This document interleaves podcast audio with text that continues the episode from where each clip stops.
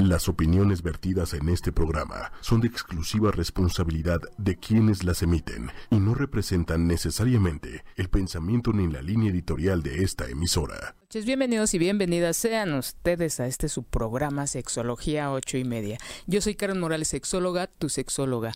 Y hoy, hoy aparentemente estoy solita. ¿Ya aparece, ya aparece Leti a cuadro, Diego? ¿Ya aparece Leti? Ah, ok.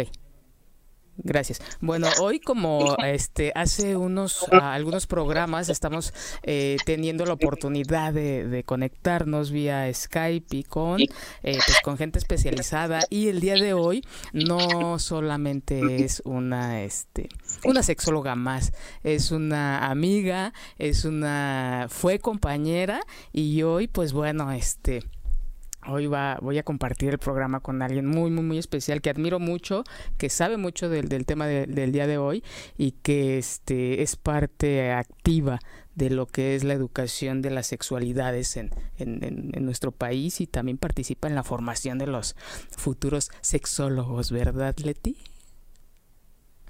Pues este, muchas gracias. Yo encantada de por fin poder colaborar contigo y con este proyecto que por demás es apasionante y pues tratando de poner el día de hoy, esta tarde, esta noche, mi granito de arena. Muchísimas gracias. Sí, corazón, muchas gracias a ti este, de, por, darte el, espacio. Y bueno, el día de hoy vamos a, este, Leti nos va a, hablar de lo que es la influencia, el impacto eh, de los medios de comunicación, principalmente la publicidad, eh, de, la importancia de, la, de, cómo vivimos nuestras sexualidades. Como hemos hablado o he hablado en otros programas, que la sexualidad pues no eh, tiene que ver con cómo nos hemos eh, vivido desde la familia, lo que nos refuerza la parte del, de la escuela, estas instituciones más estructuradas, el impacto que refuerzan y nos traen nuevas eh, ideas, ¿no? De cómo vivirnos. Y por supuesto que la, la publicidad, los medios, de, los medios de comunicación principalmente tienen una gran influencia en cómo nos, nos vivimos. Entonces, este, Leti, es todo, todo, todo tuyo, corazón. Híjole, Carmen, pues ¿por dónde empezar? Fíjate que, que, justo cuando platicábamos acerca de cómo íbamos a delimitar este programa, fue así, como desde dónde, ¿no? Porque incluso desde abarcar lo histórico, las fuentes nos hablan de civilizaciones antiguas y de Mesopotamia y de cosas ahí por el estilo cuando de publicidad se trata. Y específicamente centrándolo a los medios masivos de comunicación, pues eh, se presentan como una institución de las más fuertes, de las más poderosas con respecto a cómo las personas percibimos la sexualidad. Pero quizá es, eh, sería muy responsable decirlo así, también presentan discursos que no están precisamente cientificados ni tienen una revisión didáctica de lo que la sexualidad es.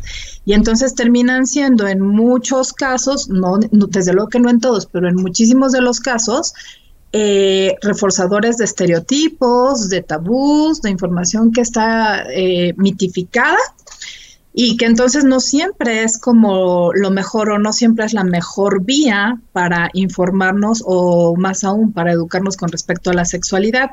Y entonces en ese caso, pues la familia eh, tendrá un papel muy importante con respecto a no solo qué consumimos en los medios masivos de comunicación, sino cómo lo consumimos. Eh, y en el caso de la publicidad, pues lo cierto es que la publicidad hace su chamba. O sea, la publicidad hace lo que le toca y lo que a la publicidad le interesa. Entonces, desde ahí, eh, ¿qué es vender? vamos a hacer? Exactamente, ¿cómo le vamos a hacer? Pues para que todos salgamos ganando, ¿no? En cuanto a la temática de la sexualidad se refiere. Sí, eh, definitivamente no es formal, sin embargo es parte de nuestra dinámica, parte de, de, civilizaciones, parte de la actualidad, que hay, hay, hay tanto. Eh, yo siempre, antes nos, había muchas limitaciones para tener acceso a, hoy es tanto y entonces creo que cada vez vamos disminuyendo nuestra atención y atención y concentración no está enfocada en algo. Es como una, yo lo veo como si fuera una lluvia de, de mucha información y de eso algo nos toca. Y eso que nos toca a veces no tenemos ese, no nos paramos a revisarlo y digerir y decir que esto sí lo tomo y esto no, que es algo creo que muy peligroso, no sé, no sé tú, en cuanto a los medios masivos de comunicación, hay tanto de lo mismo que a veces terminamos haciendo lo de nosotros sin estos filtros, sin cuestionarlo. Exactamente, mira, como tú dices, esta parte de, decidir que sí y que no es lo que vamos a empezar a ingresar, ¿no? A nuestra ideología, a nuestras actitudes, a nuestras conductas. Y es que eh, si por un momento ponemos a un ladito lo que la sexualidad es, lo cierto es que así son exactamente todos los temas en los medios masivos de comunicación.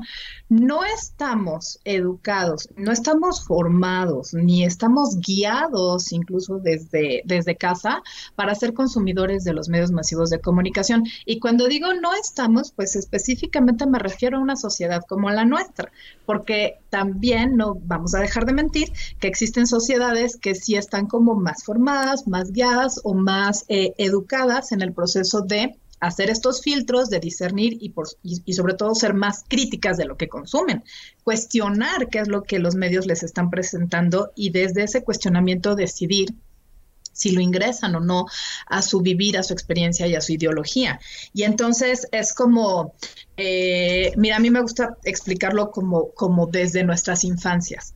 Muchos de nosotros cuando veíamos productos de terror, nos llegaban a decir, eh, y, nos, y de pequeños y pequeñas nos asustábamos, nos llegan a decir, es mentira, no sé si, te, si, si, si, fue tu caso, ¿no? Que nos dicen, es que eso no es de verdad, es un actor, es una actriz que está maquillado, que tiene un vestuario específico, son efectos especiales, y de alguna manera, en algunos casos nos enseñaron a discernir fantasía de realidad.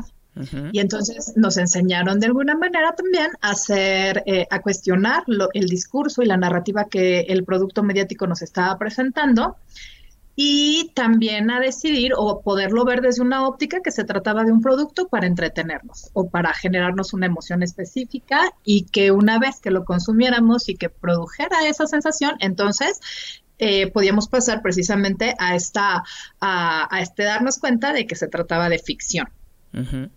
Entonces, eh, si estuviéramos educados o si estuviéramos instruidos para hacer exactamente eso con todo lo que los medios masivos de comunicación nos presentan, no nada más con una película de terror o no nada más eh, con un producto de ciencia ficción, sino con todo lo que los medios masivos de comunicación nos presentan, prensa, radio, televisión, cine, internet. Probablemente nuestras decisiones y nuestros filtros de que si voy a validar y a legitimar serían eh, mucho más benéficos en pro de, de cómo estoy construyendo mi realidad y sobre todo cómo la quiero reproducir. Porque cuando pretendemos reproducir realidades o, más bien versiones que los medios masivos de comunicación nos muestran como un deber ser o una felicidad alcanzar, y al ser ficción, lo trato de reproducir y no lo alcanzo, entonces me voy a frustrar pero además lo sigo validando como eso es lo que debe de ser y a lo que debo de llegar. Cueste lo que cueste. Imagínate lo que eso le hace a nuestra percepción o a nuestra búsqueda de la felicidad. Y si lo llevamos a la sexualidad, pues entonces nunca vamos a ser felices con nuestra sexualidad. Entonces es como en resumido, en, en, cortito, lo, el impacto de que lo que son los medios de comunicación masivos en nuestra educación, que aunque uno no quiera, son parte de ello. Y yo creo que, como bien decías, ¿no? Si tuviéramos nosotros estos filtros, pues tendríamos a lo mejor esta oportunidad de reflexionarlo, de generar una opinión y tomar una decisión. Porque como bien lo, lo, lo, comparas con, con, las películas de terror, sabes que hay una diferencia entre la realidad y la ficción y de ahí puedes decir si me gusta o no me gusta, pero hay este trasfondo. En, en nuestras sexualidades no. Imagínate, no hay esta información clara en casa y luego tampoco lo hay en la escuela que ahorita está tomando un, un papel muy importante porque muchas de las cosas que no se están haciendo en casa las está tomando la, la parte de, las escuelas y entonces viene ahí como que un poquito de, de más confusión, pero sí hay mucho, aunque uno no lo quiera, de información que viene a través de estos medios que nos acabas de, de, este de, enlistar, ¿no, Leti? Así es. Y fíjate que en ese sentido, muchas veces, eh, digo, sé que ahorita no es, eh, no, no es el caso, pero incluso cuestionamos o ponemos eh, como mucho el ojo en lo que en casa se está haciendo, pero tendríamos también revisar y que cuestionarnos si como padres, madres, hermanos, hermanas mayores, abuelos, abuelas, etcétera, eh, estamos recibiendo también eh, la preparación o la formación para poderle acompañar a las distintas generaciones a ser consumidoras de los medios. Fíjate que en, términos de historia, los medios masivos de comunicación tradicionales, pues, eh, al día de hoy podemos considerar que se trata de la prensa, de incluso el libro entra como un medio masivo de comunicación, desde luego la televisión, el radio y quizá el último que se alcance a filtrar, filtrar como uno de los tradicionales era el cine. Pero en el caso del Internet y de eh, la gama de posibilidades que Internet nos ofrece y que desde luego también se presenta ya como un medio masivo de comunicación y eh, sus formas de consumo, sus vías de consumo son completamente diferentes, pues lo cierto es que estamos en pañales, no sabemos, o sea, ya estamos inmersos en eso y no sabemos ni cómo consumirla ni qué vamos a hacer. Pero lo importante aquí es que todo lo que nos dice lo validamos. Y entonces, cuando una sociedad eh, de alguna manera empieza a implementar planes y programas con respecto a qué hará en torno a las sexualidades, pues ahí viene una confrontación importantísima, ¿no? Que de la puerta para adentro en la casa son las reglas de la familia y de la puerta para afuera están otras realidades. Y eh, como padres y madres nos empezamos a cuestionar si, eh, eh, por ejemplo, no vamos a dejar que nuestros hijos o hijas vean algún programa o vean algún contenido que en la escuela sí se está comentando, que los compañeros y compañeras sí están este, viendo y que no permitir que los vean de alguna manera les va a generar em, una segregación. O más duda, o, más inquietud para, para verla. Exactamente, entonces, híjole, ¿qué vamos a hacer ahí? Pues la mejor de las recomendaciones es siéntate y enséñale a consumirlo, enséñale que sí, que no es para desde los valores de la familia, pero también enséñale que sí, que no es desde sus derechos y enséñale que sí, que no es para un placer, por ejemplo, como su diversión. O sea, no me refiero a un placer erótico, me refiero al mero y simple placer de la diversión, ¿no? Y del entretenimiento. Y entonces, ahí me gustaría girar este, este siguiente punto.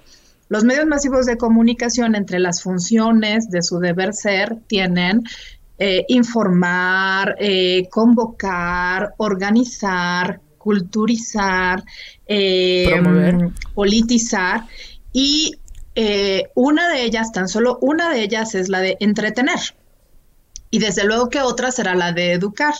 Algunos países se viven en ciertas construcciones de sus productos mediáticos, películas, caricaturas, TV series, etcétera, se viven en un porcentaje de tal manera que el entretenimiento solamente ocupa el 20 o menos del 20% de su contenido total.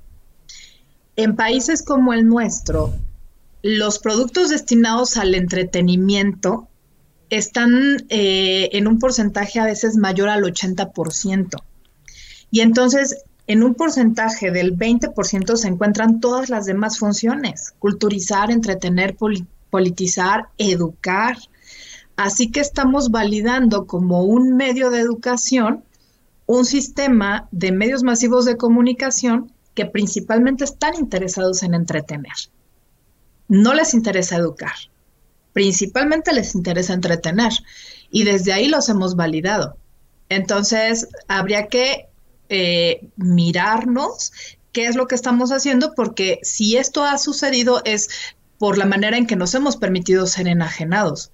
Cuando un medio masivo de comunicación y sus productos nos ofrecen una trama, una historia o una narrativa que nos permite despersonalizarnos, ¿y, qué va a significar esto?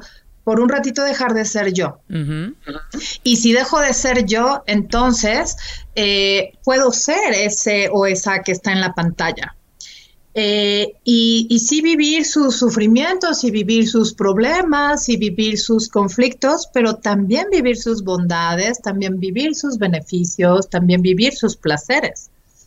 Y entonces eso es muy confortante. Y cuando nos estacionamos en ese confort, nos vivimos en un enajenamiento o en una enajenación a la que difícilmente eh, queremos renunciar. Entonces, eh, me vivo a través de esos eh, personajes, pero además desde una repetición y repetición, este, esta enajenación se estaciona. Y casi a manera de conductismo, me vuelvo un consumidor constante de estos productos que me generan un placer y me generan un confort y no quiero renunciar a esa, a esa enajenación, ¿no? ¿Por qué? Porque eh, tampoco te voy a mentir, eh, una de mis formaciones es, en ciencias de la comunicación y lo cierto es que eh, desde estos perfiles profesionales obtenemos muchísimas herramientas para poder construir historias. Y te estoy hablando de solo un perfil, o sea, todos los demás que están implicados, ¿no? Desde las profesiones. Pero recibimos una, una formación en donde estamos de alguna manera instruidos y recibimos las herramientas para construir estas historias que tengan ese efecto a través de lo que podemos llamar la polisemia literaria.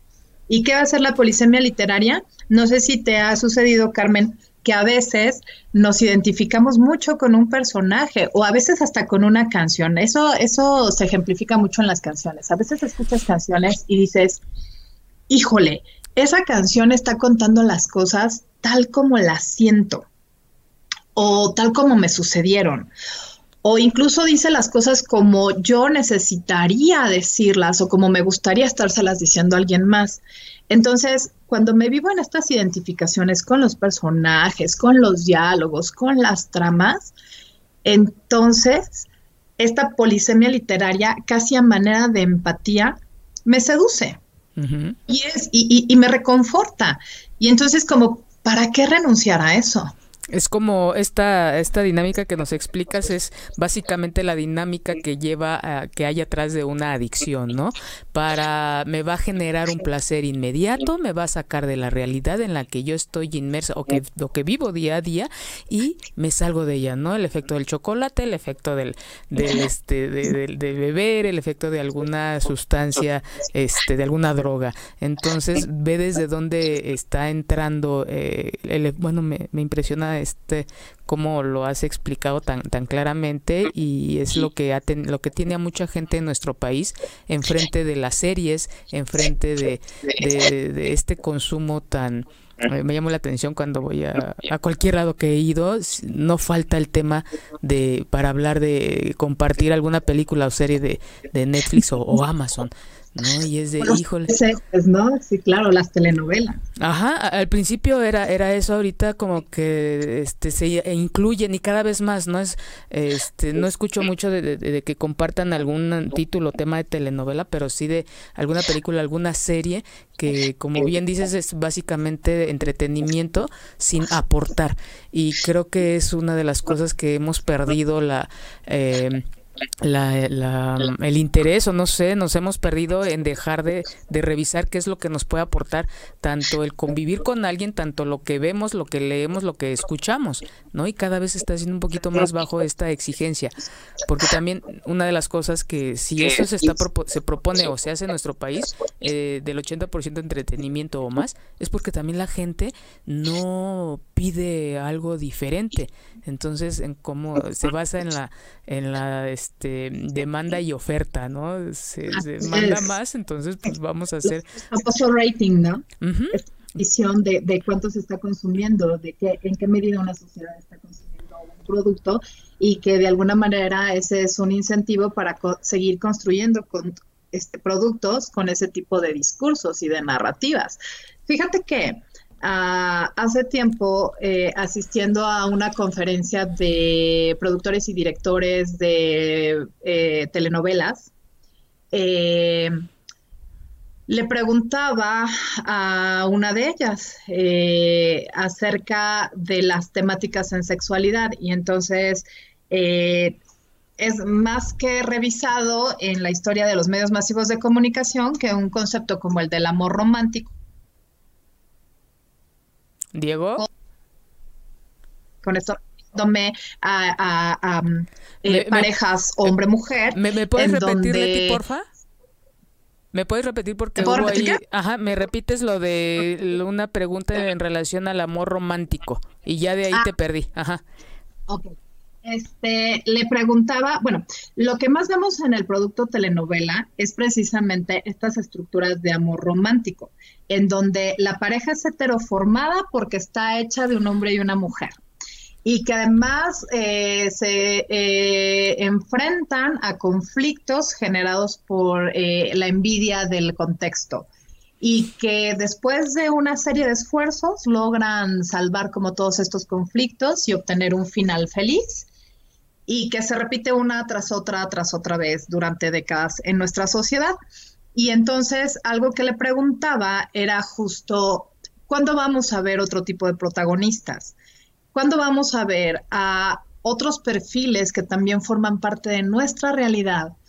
¿Cuándo vamos a ver a un protagonista eh, con una preferencia sexogenérica distinta a la hetero? ¿O cuándo vamos a ver a un protagonista con eh, una eh, identidad sexogenérica distinta a la cisgénero, ¿no? Y entonces eh, su respuesta, y te estoy hablando de que esto debe de tener aproximadamente unos siete u ocho años, su respuesta fue la sociedad mexicana no está preparada. Eh, y yo creo, y, en ese momento eh, estaba segura y sigo segura al día de hoy, de que la sociedad mexicana está por demás preparada para eso. creo firmemente que mm, eh, de alguna manera eh, sobrevaloramos y validamos a los medios masivos de comunicación y, y sus discursos, pero que tristemente también eh, algunas cabezas de los medios masivos de comunicación nos desvaloran como sociedad. Una cultura como la nuestra, que se ha enfrentado a tantas circunstancias históricas, eh, ¿cómo no iba a estar preparada para empezar a darle un bagaje y una diversidad a sus discursos y a sus narrativas en los medios masivos de comunicación? Como maestra de literatura te puedo decir que un producto novela, desde los libros, que es el producto que nos servirá para más adelante adaptarlo a la televisión y hacer el producto telenovela, tiene muchísimas tipologías. O sea, hay novela gótica, novela morisca, novela, picaresca, novela eh, por entrega, la lista es larga. Y lo cierto es que lo único que vemos en los medios masivos de comunicación es novela rosa y novela sentimental preponderando la novela rosa, en donde el, final es feliz, ¿no? Este beso, boda, el barrio aplaudiendo alrededor y felices para siempre.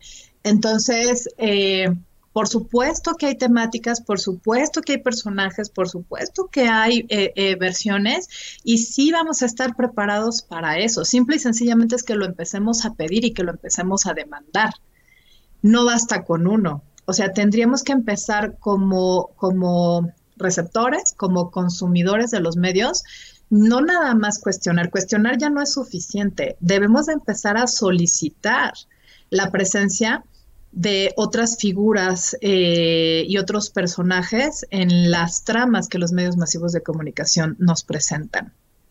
Entonces, dices, no, no está preparado, pero creo que si eh, me cuesta un poquito de trabajo entender en qué momento estaríamos preparados, pero sí el que yo creo que si el, público, la gente pidiera otro tipo de cosas, este se mostrarían. Y otra me llama la atención esta parte que atrae a tanta gente que, que es la telenovela o, las series o, este tipo de cosas.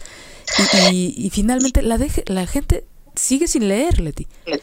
Que también eso es otro, otro medio, como bien lo, lo, decías, ¿no? Para informarnos, que hay tanta información en, ahora en Internet, información formal, la mayoría de ellos es informal, es este información que, no sé, dos, tres renglones, es como también esta rapidez o inmediatez que, que es parte de, nuestra dinámica, que hoy al podemos leer algo y, mañana ya, este, no sé, hay un nuevo celular, una, una pantalla, ¿no? 4, 5, 20K. Esta rapidez creo que también tiene mucho que ver con no, no, no hacer una pausa para reflexionar y esta pausa para pedir, ¿no? Ok. Pues mira, eh, eh, con respecto a lo primero, em, si estamos o no preparados, eh, me gustaría poner como distintos ejemplos. Ah, cuando, no sé si tú recuerdes una telenovela que se llamó Mirada de Mujer. Sí. pero, ok, esta telenovela trascendió históricamente porque tuvo los niveles de rating más altos durante su transmisión. Eh, transmitida por una empresa que no era líder en el producto telenovela. ¿Qué fue lo que sucedió con eh, esta telenovela? Presentaba a una protagonista no estereotipada. No estereotipada desde dónde. Estamos acostumbrados a que la protagonista es una mujer ingenua, buena, leal, este, eh, como bondadosa, incluso como virginal, ¿no? Desde, desde todo el discurso que se le ofrece. Eh, y en este caso, la protagonista era una mujer añosa, eh, una mujer con sobrepeso, una mujer eh, recientemente divorciada, cuyo marido había iniciado una relación con una mujer más joven. Si, si no fuera suficiente esa ruptura del estereotipo de la protagonista, esta protagonista de alguna manera se vinculaba eh, erótica y, eh, eh, y, afectivamente con un hombre cerca de 20 años más joven que ella. Este fue un rompimiento del discurso muy importante. y entonces, entre otras cosas, generó uno de los ratings más altos en la historia de las telenovelas, sobre todo para esta empresa televisiva. Cuando te digo que estamos, o sea, que, la sociedad mexicana está lista, me refiero a que ni siquiera nos hemos dado la oportunidad en muchos de los casos de, presentar productos que rompan esquemas y que rompan estereotipos y, ver cómo reaccionamos. ¿Por qué, Carmen? Algo que hacen mucho los medios masivos de comunicación es presentar al personaje cuya preferencia sexogenérica es homosexual y presentarlo como un personaje secundario, pero además satirizado. O sea, es, es, es el hazme reír, hace cosas que dan como mucha risa, es un personaje eh, como, en un perfil muy bufón. ¿Qué pasaría si lo ponemos como protagonista? Te pongo otro, otro cuestionamiento una de las pocas telenovelas en las que eh, Lucero, como actriz, eh, se presentó fuera del estereotipo, ha sido una de sus telenovelas con menos rating, en donde era una mujer que decidía iniciar su vida sexual activa antes del matrimonio, en donde se convertía en, en una madre que decidía criar sola eh, que no eh, creía tanto en el concepto del amor romántico y lo cierto es que es una de las telenovelas en que Lucero pues eh, menos posicionamiento ha tenido. Pero, ¿qué pasa con otros productos? Vamos a dejar la telenovela, ¿no? De lado. ¿Qué pasa con otros productos que ofrecen otro tipo de discursos? cuando no sé si te ha pasado que muchos líderes de opinión y medios masivos de comunicación hablan del concepto de la diversidad como si se tratara, como si dividieran. ¿A qué me refiero con, con dividir? Cuando dicen, es que las personas de la diversidad. Y yo me cuestiono mucho, ¿a qué se refieren? Porque déjame hacer una analogía. Si vamos a hablar de árboles, yo no te digo, los tipos de árboles y los pinos. O no te digo, eh, si vamos a hablar de, perros, por ejemplo, no te digo las razas de perros y los labradores. o sea, es absurdo, hasta dicho desde ahí. Entonces, ¿por qué íbamos a hablar de la diversidad como si se tratara de una clasificación distinta a otro grupo que es el heteronormado? Entonces, diversidad somos todos. O sea, si tú me dices las personas de la diversidad, como, o sea, ¿cuál? Todos. ¿O de qué estamos hablando? No sé si me estoy explicando. Sí, y creo que es importante revisar el, lenguaje, ¿no? Cómo nos, nos, dirigimos, porque desde ahí sería este lo mismo, nada más que ahora le pongo diversidad, ¿no? Y, y si nos vamos al, al, fondo, entonces seríamos todos y no solamente un sector de la población. Seguimos haciendo lo mismo, nada más que con diferentes palabras. Dame un segundito para saludar, este, Leti. Sí, claro. Eh, bueno, tenemos por acá Irma Rivera, saludos, muchas gracias por vernos. Em, tenemos aquí a Anian, eh, saludos, muchas gracias. Y dice Miriam, interesante interesante. Definitivamente como padres tenemos que observar, observar más a conciencia lo que los chicos están consumiendo en los medios y educarlos para discernir. Gracias, Miriam. Dice Danira, y aparte, ah, en relación a lo de que hablábamos de novelas, Netflix y eso, que si no, dice, y aparte te apartan si no sabes de esas series o desconoces esos, esos, eh, ah, ya no entendí. Em, Sergio, por eso las películas de ahora son tan malas, por hacer las, las películas tan inclusivas. Y dice Danira, el contenido sin sentido y fugaz. Son comentarios que tenemos aquí. Muchas gracias. ¿Cómo ves, Leti? Pues a fin de cuentas los medios masivos de comunicación como el Internet permiten justo esa, ese equilibrio de la libertad de expresión. Entonces, pues muy bien y muchas gracias por todos, ¿no? Y retomando. ajá. Bueno. Sí, retomando esta parte de, lo que eh, finalmente seguimos haciendo o se sigue eh, definiendo a la diversidad fuera de este lo eh, heteronormativo, ¿no? Ok, y bueno, algunas propuestas, por ejemplo, de distintos autores es delimitar precisamente eh, las clasificaciones de los contenidos en los medios masivos de comunicación. Y también lo que se ha visto es que cada país ha presentado regulaciones distintas. Eh, una que rige al nuestro tiene que ver con eh, los consumidores y una clasificación como muy familiar. indicando si los consumidores son infantes, si son adolescentes, si es un producto que tiene un contenido este, que puede ser como consumido por toda la familia o si tiene un contenido como eh, mucho más comprometedor o más complejo que tendría que ser únicamente para adultos.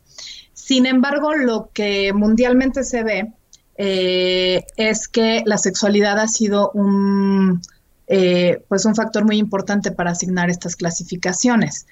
Y entonces, al día de hoy, muchos países han reformado estas clasificaciones porque eh, han decidido poner eh, la responsabilidad del consumo eh, precisamente en los padres de familia o en los cuidadores, porque hacerlo por horarios, como lo hacen países como el nuestro, que a partir de cierta hora se empiezan a, difundir ciertos contenidos, pues lo cierto es que hoy ya es una utopía. Nosotros pudimos ser niños que dormían a las 8 o 9 de la noche, pero en la actualidad eh, hay niños que a esa hora y después continúan despiertos, ¿no? Y entonces eh, hay clasificaciones en la actualidad que eh, a manera de siglas indican cuando un producto tiene ciertos tipos de contenido como lenguaje este vulgar o agresivo, lenguaje erótico sugerente, contenido de violencia de cualquier tipo o contenido sexual y lo dividen en implícito o explícito. Y entonces, Carmen, eso también será como eh, una forma muy maquillada eh, de, si lo digo o no lo digo. Eh, por ejemplo, recordarás la canción de los hombres G de Devuélveme a mi chica. La canción decía, sufre mamón, devuélveme a mi chica. Y en aquel tiempo, cuando las estaciones de radio en nuestro país la transmitían, eh, ponían una censura con un silbidito al momento de que decía mamón. pero no había ningún problema en transmitir eh, sin censura la canción del mismo grupo que se llama Marta tiene un marcapasos. Y que cuando deshaces la retórica de la canción y la interpretas eh, sin las metáforas que presenta, el marcapasos del que se habla en la canción es un bebé. Y entonces habla de cómo esta chica se embaraza y tiene un y, nace un bebé a partir de un embarazo no planeado. ¿no? Y la canción no tenía ninguna censura y lo cierto es que presentaba una, un contenido de la sexualidad eh, de alguna manera implícito o sugerido y que lo, lo transmitían sin el menor de los problemas. Y eso también nos lleva a cuestionarnos cuánto nos preocupamos por los contenidos explícitos, pero no, no cuestionamos contenidos que pueden ser como más sugerentes, no necesariamente subliminales, pero sí este, no tan sugerentes en los medios masivos de comunicación. Y justo ahí radica como estos juegos que la publicidad hace. Porque decíamos en un inicio, si la publicidad eh, lo que nos va a presentar será, o más bien uno de sus objetivos es promover bienes y servicios con un objetivo meramente lucrativo, entonces lo que muchos sociólogos y teóricos de la comunicación han observado es que la publicidad es un espejo de las necesidades, los deseos, pero sobre todo también de las carencias de una sociedad. Y entonces, desde esa premisa, ¿qué nos dice la publicidad de México, la publicidad de nuestra sociedad? ¿Qué estamos necesitando? ¿Qué estamos deseando? ¿Y de qué estamos careciendo en nuestras sexualidades? No sé, ahí tú qué pensarías de algo así. Sí, y, y retomo una, este, una, frase que, me encanta, ¿no? Es como, bueno, no me encanta, pero pues sí, eh, describe estas relaciones, que es una relación desde la carencia, ¿no? Desde la una relación desde la carencia del, del, del, del público y cómo se intenta satisfacer desde esta fantasía de, de obtener algo que, que, en la realidad no se tiene, ¿no?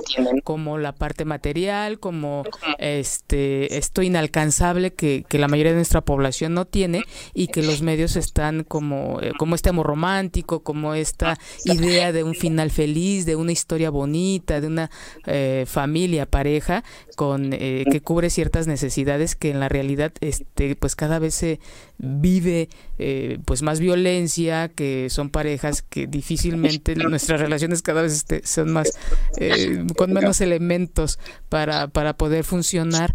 Entonces, y, retomo lo que decías hace un rato, ¿no? ¿Desde dónde entonces la gente podría sugerir algo distinto si, está, si sugiere desde su necesidad, Leti?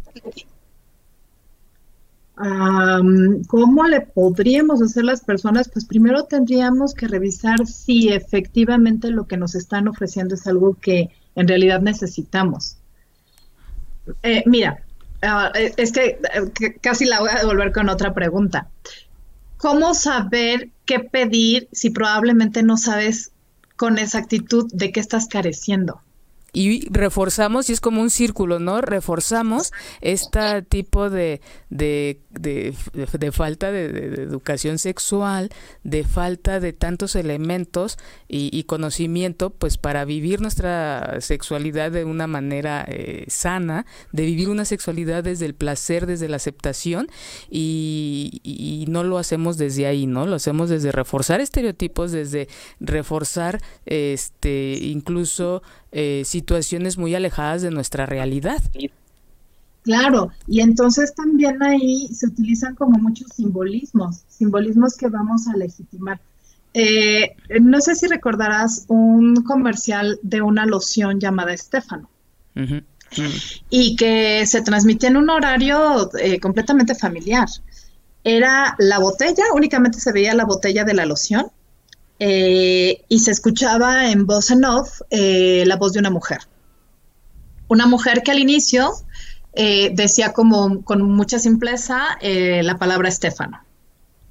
Y que conforme iba subiendo la intensidad de la música, esta mujer, o más bien esta voz en off de mujer, empezaba a ser más jadeante y a decir eh, con más potencia de volumen y de articulación y de inflexión erótica, una y otra vez, Estefano, Estefano, hasta que eh, rompía en una inflexión mucho más erótica y en ese momento la botella se caía y toda el agua, toda la loción dentro de ella, este, se derramaba.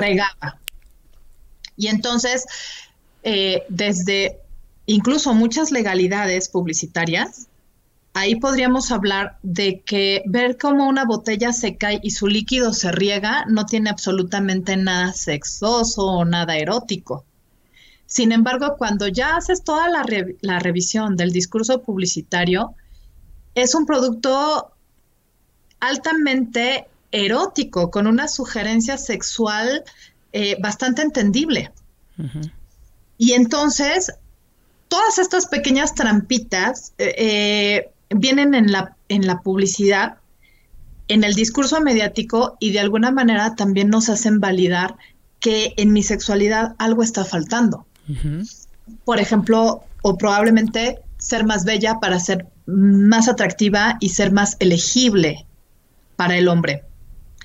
Probablemente ser eh, más viril, ser eh, eh, más físicamente aguantador, por así decirlo, para la mujer. Genitalizar, seguir, reforzarla genitalizando nuestra sexualidad, ¿no? Exactamente. Y entonces seguir poniéndome como un objeto al servicio del otro en pro de ser validado como un producto sexual óptimo. Eh, algo que revisamos mucho durante la formación es que existen una cantidad mm, suficiente o interesante de lo que la sociedad llama disfunciones eh, de, la, de la sexualidad, pero lo cierto es que en los medios masivos de comunicación y en la publicidad solamente vemos eh, productos a manera de fármacos que de alguna manera eh, son para el hombre, para dos de las disfunciones que más están relacionadas desde, desde la ideología con su virilidad. Y todas las demás quedan de alguna manera no mencionadas y por lo tanto invisibilizadas. Entonces, ¿qué nos dice eso de nuestra sexualidad? Hay que rendir. Pero ¿en qué momento nos dice que hay que aceptar nuestra sexualidad como es, como sea que esté, y desde ahí aprender a ser seres placenteros, proveedores y receptores de placer. No, y, eso no es conveniente. Claro, Sí, y, y, enfocar a que, eh, este, digo, si se puede hacer tanto a través de los medios masivos de comunicación, este, yo, yo lo, te lo pongo como ejemplo, ¿no? Cuando veo cómo anuncian los eh, pañales para la incontinencia, ¿no? Digo, cómo hay tanto de, de esto y en lugar de promover la prevención, ¿no? En lugar de promover esta parte de a lo mejor eh, acudir a un médico, de revisarte y no de no te preocupes, no pasa nada, con esto se va a solucionar. Ajá, entonces esta parte de, de irse por encima de, de vender y de, de, creer que no es algo delicado, sino que se puede solucionar de manera inmediata y suma, se suma a esta situación que te decía hace rato, ¿no? De vivimos tan rápido, vivimos y queremos todo eh, tan rápido y hemos descuidado tantas cosas que este eh, me llama mucho la atención. Hace poquito escuché un comentario, ¿no? Que decía, no sé si escuchaste que estuvo eh, una investigación acerca de la ranitidina que decían que era este tenía otros efectos secundarios y ah, escuché a no una varias personas que decían híjole pues no importa yo llevo mucho tiempo tomándome una ranitidina a diario y eso me permite a mí comer picante ¿no? Entonces, o sea, cual si se tratara de algo correctivo y no preventivo. Exacto, y, igual que esta que, que, mencionas, lo de la pastilla, lo de tantas cosas que se pueden solucionar de manera inmediata, eh, tiene mucho que ver con esta con esta prisa, ¿no? hace 15 días creo vino esta Elena y, comentaba un libro, La modernidad líquida, ¿no? El fondo de esta situación termina, eh, tanta fluidez termina en, en, este, en algo, en, levedad, ¿no? Sin sustancia, sin contenido, por tanto que, que hay y todo tiene solución en el momento. Sí, claro, y la necesidad de que el otro me evalúe como que todo está bien conmigo. Y entonces cuestionaríamos, pues, ¿qué es estar bien? O sea, ¿quiénes podríamos decir todo está bien conmigo? Incluso con toda mi sexualidad está bien, ¿no? O, o en realidad, ¿qué es estar mal? ¿A partir de qué óptica este, la manera en que vivo mi sexualidad está mal? Eh, porque, por ejemplo, algo que trabajo mucho con los... Eh, con los alumnos en ciencias de la comunicación es precisamente, eh, por ponerte el ejemplo, cuando hablamos de los dobles, ¿no? Y les digo, ok, los dobles eróticos. Y entonces se quedan así como de, o sea, ¿cómo? ¿Cómo dobles eróticos? ¿Actores porno? No, es distinto ser un doble erótico que ser un actor porno. Y entonces, de repente, es, o sea, ¿cómo? Ambos hacen escenas de sexo. Mm, y entonces empezamos a hablar en términos de producción y, siempre caemos en cuenta de cómo eh, la, edición, de cómo la narrativa, de cómo los medios masivos de comunicación nos presentan escenas, acciones y eventos del erotismo y de la sexualidad que están en muchos de los casos hiperbolizadas, es decir, exageradas. Y entonces, eh, justo como decíamos hace rato, lo de te voy, te voy a explicar que el terror es mentira, eh, la pornografía está también producida. O sea, habría que explicarles que en muchos casos esos actores y esas actrices eh, reciben un apoyo farmacológico para que su cuerpo pueda tolerar ciertas posiciones o ciertas eh, prácticas corporales que sin ese apoyo farmacológico probablemente serían muy dolorosas. Y que entonces si no lo explicamos, una pareja de adolescentes que quieren reproducir algunas de esas prácticas y que obviamente el producto mediático no les dijo, oye, o sea, lo producimos con este truquito, con esta mentirita, pues entonces van a experienciar un dolor que van a calificar como, chin, mi sexualidad no es tan padre como esa que estoy viendo en pantalla. Y que lo van a poner en el fracaso. En vez en, ah, pues es que eso que estoy viendo es mentira, ¿no? O sea, a lo mejor yo veo un, producto en donde el actor o la actriz aguantaron eh, 30 o 40 minutos, ¿no? Eh, eh, él con una erección, ella eh, con una lubricación constante, pero lo que no nos dice el producto es que los actores varias veces requirieron hacer pausa eh, y que en esas pausas hubo que darles precisamente el tiempo para que pudieran recuperarse este, de una resolución y volver a tener una erección a partir de varios estímulos y que ya el producto editado lo que hace es juntar ¿no? Muchos pedacitos de cuando sí lograron una erección y una penetración y esos pedacitos sumados me dan 40 minutos por resultado. Y que entonces cuando tú quieras poner esos 40 minutos o más en ti y tu cuerpo no lo logre, pues probablemente lo vas a vivir no nada más con frustración, sino con una reprobación de lo que tu sexualidad está haciendo, porque tú no eres tan bueno como ese que estás viendo en la pantalla.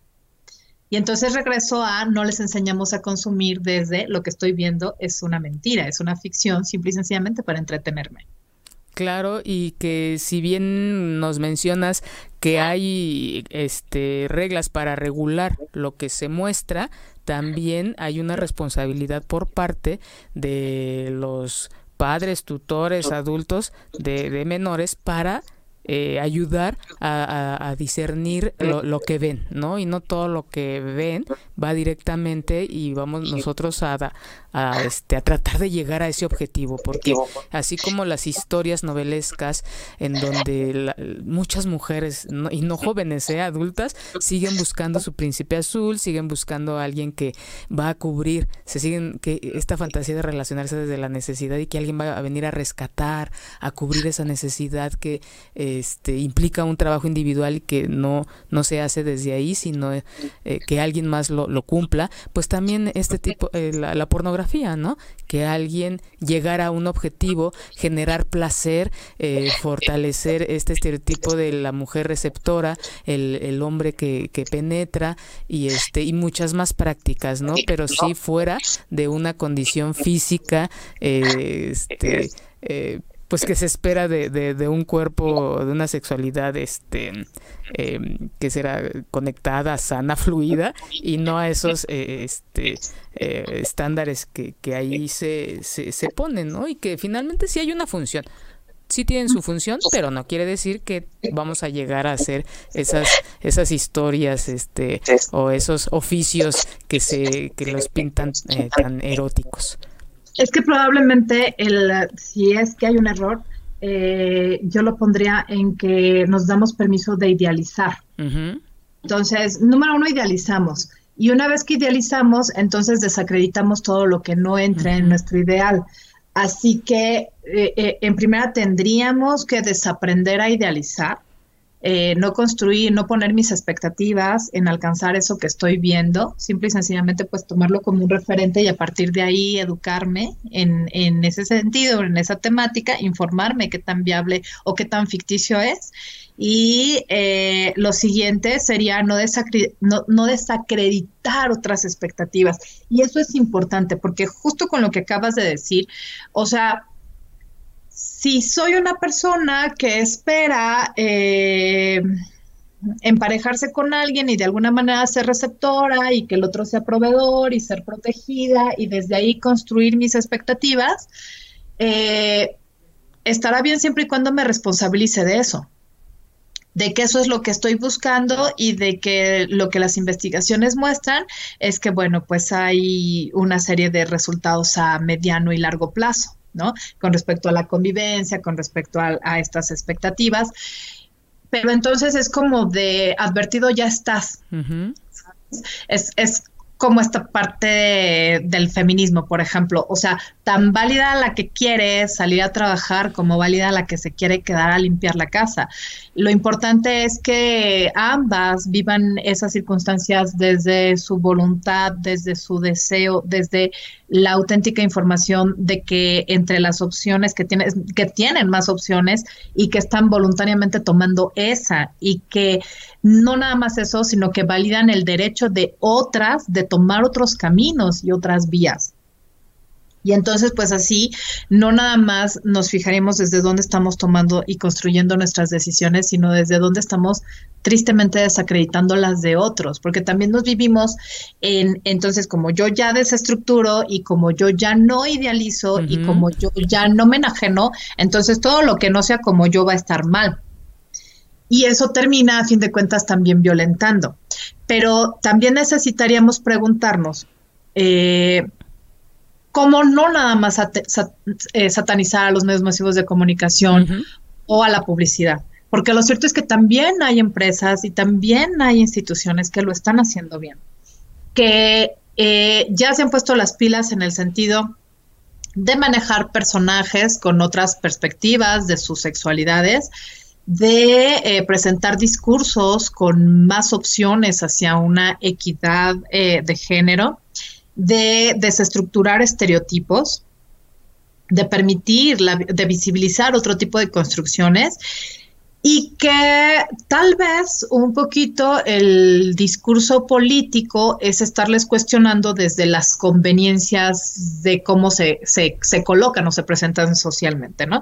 O sea, estas empresas que desde esa postura socialmente responsables están haciendo lo que les toca en el discurso mediático y en el discurso publicitario, y entonces le están dando eh, voz, imagen eh, y presencia a todos estos otros perfiles de la sexualidad de los que hablábamos que también son diversidad, pues pudiera ser una estrategia política y sí también una estrategia publicitaria, pero a fin de cuentas válida.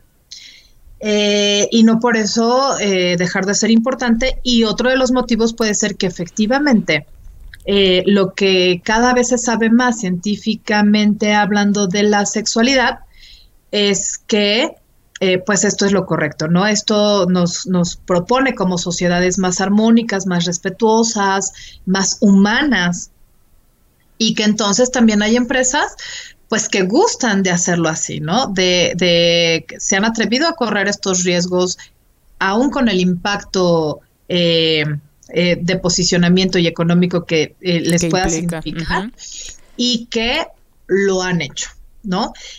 y, al, hasta este momento les ha ido bien. retomando una de las preguntas que me hacías, ¿cómo le podemos hacer? ¿Cómo exigir estos cambios de discurso, exigir esta producción de otro tipo de, de productos en los medios masivos de comunicación? Pues es consumiéndolos. Es consumiéndolos cuando los produzcan y disminuyendo nuestro consumo de los otros. O quejándonos de que lo produzcan incluso. ¿no? o de lo que estén proponiendo. Pero cada que veas una publicidad que es respetuosa, que es inclusiva, que es integradora, que propone discursos de respeto y de humanidad y que desacredita discursos de odio y de discriminación, consúmelos, compártelos, este, apláudelos, felicítalos, eso es lo que podemos hacer. O sea, si, si muchos de nosotros tenemos eh, perfiles y cuentas en redes sociales, si tenemos ya voz eh, y presencia en, en, lo que es el Internet y lo que por tanto entonces será también medios masivos de comunicación, pues usemos esa voz y empecemos a decir, eso sí me gusta o eso no me gusta, ¿no? O eso aunque no me guste lo reconozco como válido para otros. Y bueno, Leti, te agradezco mucho, este, me, encantó esta forma de, antes yo preguntarte, cerrar con qué sí se puede hacer y que sí hay empresas eh, responsables y que toman en cuenta este, este discurso de, de en pro de la, esto sí le llamaría este civilización, ¿no? Reconocer el otro, respetar al otro, ver al otro, para fin de, de, de, este, pues de crecimiento y de, de, este, de, manera individual y en, grupo y pues mejorar nuestra nuestra convivencia en sociedad. Mm, Leti, te agradezco mucho, mucho que te hayas dado este tiempo, esta oportunidad desde Pachuca. no les había comentado que estamos en este en vivo desde Pachuca y este espero que sea la primera de muchas, corazón. Claro que sí, pues al contrario, muchas gracias Carmen, es un honor y pues espero eh, haber aportado algo que a alguien le funcione, ¿no? Siempre he dicho, mientras alcancemos a una sola persona, estamos haciendo lo que nos toca en este planeta. Muchísimas gracias. Muchas gracias, corazón. Un abrazo. Y a toda esa gente que nos vino escuchó, muchas gracias y recuerden que estamos en repeticiones en todas las redes. Y este, nos vemos dentro de ocho días.